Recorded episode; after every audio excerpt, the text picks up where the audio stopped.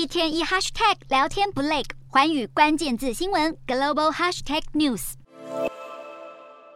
屋外的雪下得没完没了。美国南达科他州一名男子在上班途中，因为暴风雪的关系来到休息站避难，没想到这一困就是好几天，无法脱困。无奈地看着自己的车被大雪覆盖，还不忘自嘲一番。过去一个星期，强力暴风雪袭击了南达科他州，学校关闭，铁路停驶，到处都被厚厚的积雪覆盖，就连农场里的牛群也因为大雪，毛皮成了雪白一片。连夜抢修电力，不止美国中部、东部的新英格兰地区和纽约也受到暴风雪侵袭，让超过八万人没有电可以用，工人只能冒着危险抢修电力。气象预报也预估，接下来的一周还会有暴风雪。耶诞节之前，美东民众还有得受，街上的铲雪车没有一刻停下工作。欧洲大陆也受到大雪的困扰，俄罗斯莫斯科连日来不停的下雪，十八日的积雪深度达到将近四十公分，打破了一九八九年以来的记录，造成陆空交通大乱，已经有超过两百个航班遭到取消。尽管当局出动了十四万工人处理大雪的灾情，但人手还是不够，因为身体强壮的男丁都被派到乌克兰前线作战，其他欧洲地区也成了雪白一片。